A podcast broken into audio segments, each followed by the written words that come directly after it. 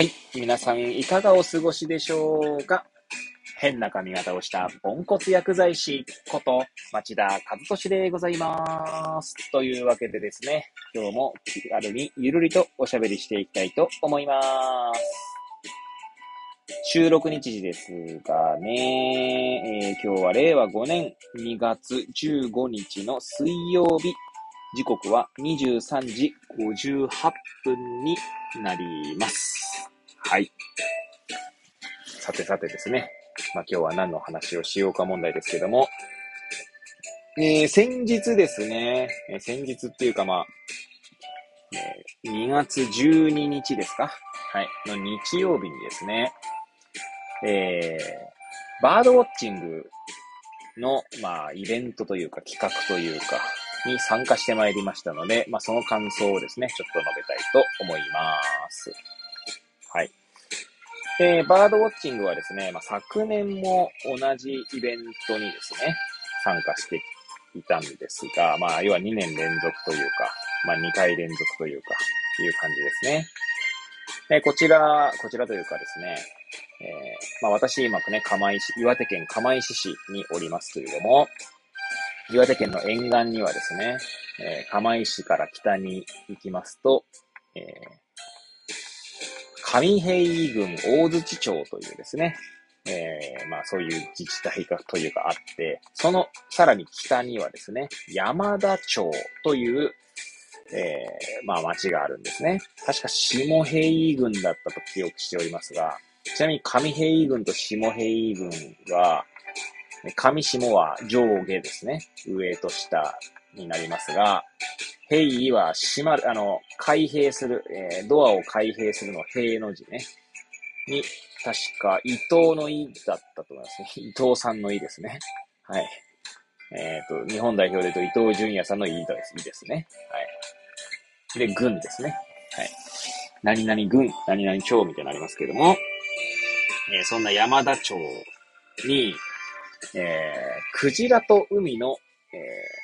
博物館だったか科学館だったか忘れました。科学館だったかな？まあ、今調べればいいんですけど、はい。まあ、そこでですね、えー、クジラと海、科学館ですね。はい。クジラと海の科学館というところがあって、そこで毎年1回ですね、バードウォッチングのイベントが、まあ、開催されているんですね。で、昨年、も同じ時期、2月に開催されたんですけど、昨年にも行ってきたんですけど、まあ今年も行ってまいりまして、まあバードウォッチングに参加しようと思ったきっかけというのはですね、まあ、うちの娘がですね、まあ鳥が、まあ、好きなんですね。まあ鳥が大好きというか、というところもあってですね、まあ妻が見つけてきたそのイベントに、まあ、参加しようという感じで、まあ昨年初めてですね、参加したわけです。昨年はですね、まあ、家族4人で、えー、参加したんですけど、今年はですね、ちょっと息子の方がですね、ちょうどその時期に、要は日曜日にですね、ちょっと風邪気味、まあ治りかけだったんですけど、まあ、雪とかも残って寒い時期でしたので、また風をぶり返してもいけないなということで、まあ私と娘でですね、二人で行ってきたんですね。はい。で、昨年はですね、私たち家族4人ともう一人、単独で一人で参加されてた方で、まあ5人だったんですけど、今年はですね、まあ私と娘以外に、えー、1、2、3、4、4人、5人、あ、4人かな ?4 人参加してました。あ、5人か。ごめんなさい。5人参加してらっしゃいましたね。なので結構ですね、昨年よりも人数が多くて、なんかよりこう、ワイワイとした、なんだろうな、楽しいイベントになったな、楽しいひとときを過ごせたなと思いますね。で、まあですね、まあうちの娘はですね、結構この、まあどっか行った時とかにこう、まあ、まあ、娘、は4歳なので、まあ4歳ぐらいの子はそうなのかなって気もするんですが、まあ気分が乗らない時にですね、が、まあそういうのがあるんですよ。まあ、ちょうどですね、その日もですね、えー、ちなみに、まあ、どんなそのイベントのスケジュールかというと、最初ですね、その科学館の研修室みたいなところでですね、双眼鏡のレクチャーがあるんですね。はい。とか、あとは、双眼鏡のレクチャーと、あと鳥を見る際の、なんか、心得というか、まあ、気をつけることだったり、まあ、あとは、その山田町で見られる鳥たちが紹介されるんですね。まあ、指導員の方がいらっしゃるんですけど、その方から、まあ、そういったお話を聞いて、で、科学館のすぐそばにですね、まあ、沼みたいなとこがあるんですけど、入江沼だったかな？人忘れましたが。で、そこでまず観察した後に、えー、マイクロバスじゃないですけど、まあそういった、ちょっとち、えー、まあそう、まあ車で移動してですね、車で2箇所ほど行って、はい。それでまあ、お開きみたいな。9時半から12時ぐらいまででしたかね。で、まあ、要は、えー、2時間半ですか ?2 時間半の長丁場ですので、まあ、娘もですね、まあ最初は気分乗んなくって、まあ、なんか、なんつうんでしょう。最初はですね、もう、ママと来たかったとか言い出してですね。で、まあ、大変だったんですけど、まあ、だんだんとですね、まあ、気分が乗ってきたのか、はい。まあ、多分あれですね、移動するときが、からですかね。みんなでその、まあ、バスっていう感じですね、まあ、バンっていうんですかね。ハイ、ハイエースほどまで行かないんですけど、そういった車で、まあみんなで移動したんですけど、そっからだんだん気分のが乗ってきた感じですかね。はい。で、まあ、娘のおかげでというかですね、なんかバスの中もですね、まあ楽しかったなっていう記憶がありますね。娘はマイペースにですね、あの、海、海の歌っていうんですか？あの、海は広いな、大きいなってずっと口ずさんでて、それに指導員の人たちがです、指導員の人がですね、こう、一緒に乗っかったりとか、あの、和やかな空気になってですね、よかったなっていうのもありますし、はい。あの、その娘のおかげでより楽しい時間が過ごせたっていうのもありますし、あとはですね、なんか思ったのはですね、鳥という、まあ、対象を、まあ、双眼鏡で見るわけなんですけども、私、まあ、その鳥、まあ、昨年ですね、バードウォッチングに参加して、本当にと、この双眼鏡で見る鳥の美しさに、まあ、は、はま、はまったとまではないんですけど、まあ、すごい素晴らしい体験だなと思ってですね、まあ、双眼鏡を買って、まあ、買いましたので、今回も持参したんですけど、で改めて鳥を見るのってすごい、なんかこう、心が癒されるというか、まあ、自然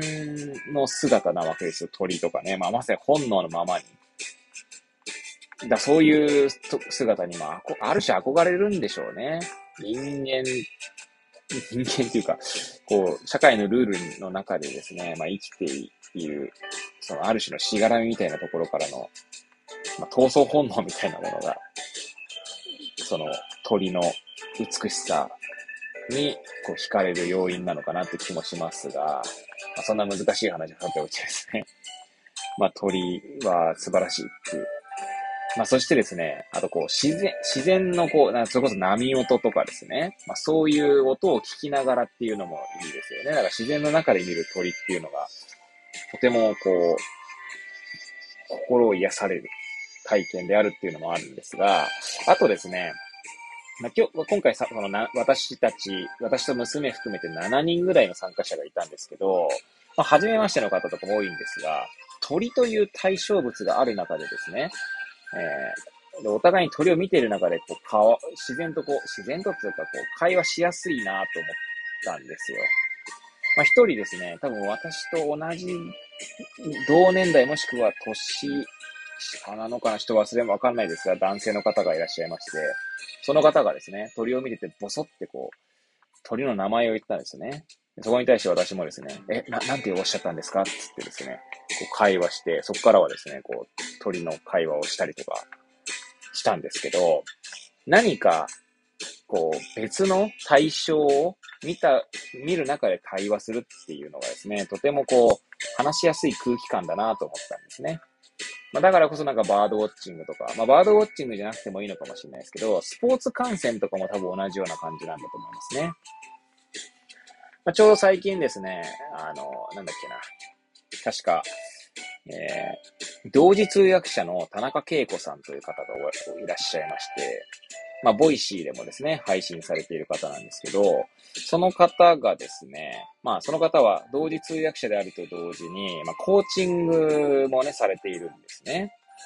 で、コーチングの理論の中で、システムコーチングっていう言葉があるようなんですね。で私はそこをちゃんと調べてないんですけど、まあ、例えばですね、まあ、何かこう、えー、まあ、喧嘩するほど仲が悪くなった人たち、まあ、夫婦間とかでもいいんですけどね。そういった中で、その二人がですね、対面で喋るんじゃなくて、何かある別のものを二人でこう横並びになって見ながら喋るっていうことですね。まあ、そうする、そうしてまあコーチングしていくっていう手法なんじゃないかなと思うんですが、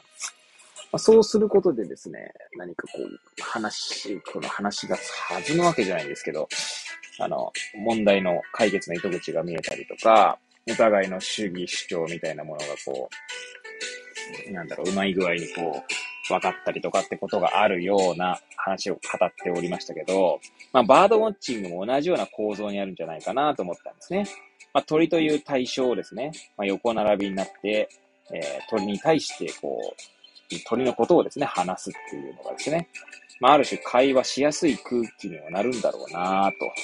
と思ったわけです。まあ、そんな体験をですね、今回はバードウォッチングの中でさせていただいて、まあ、改めてですね、まあ、システムコーチングではないんですけど、その、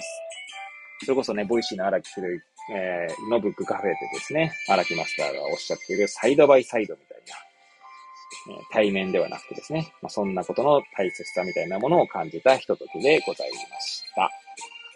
はい。というわけでですね、まあ、ぐだぐだと語ってまいりましたけれども、まあ、最後までお聞きいただき誠にありがとうございます。それではですね、また次回皆さんとお会いできる日を楽しみにしております。えー、それではですね、次回お会いいたしましょう。さようなら。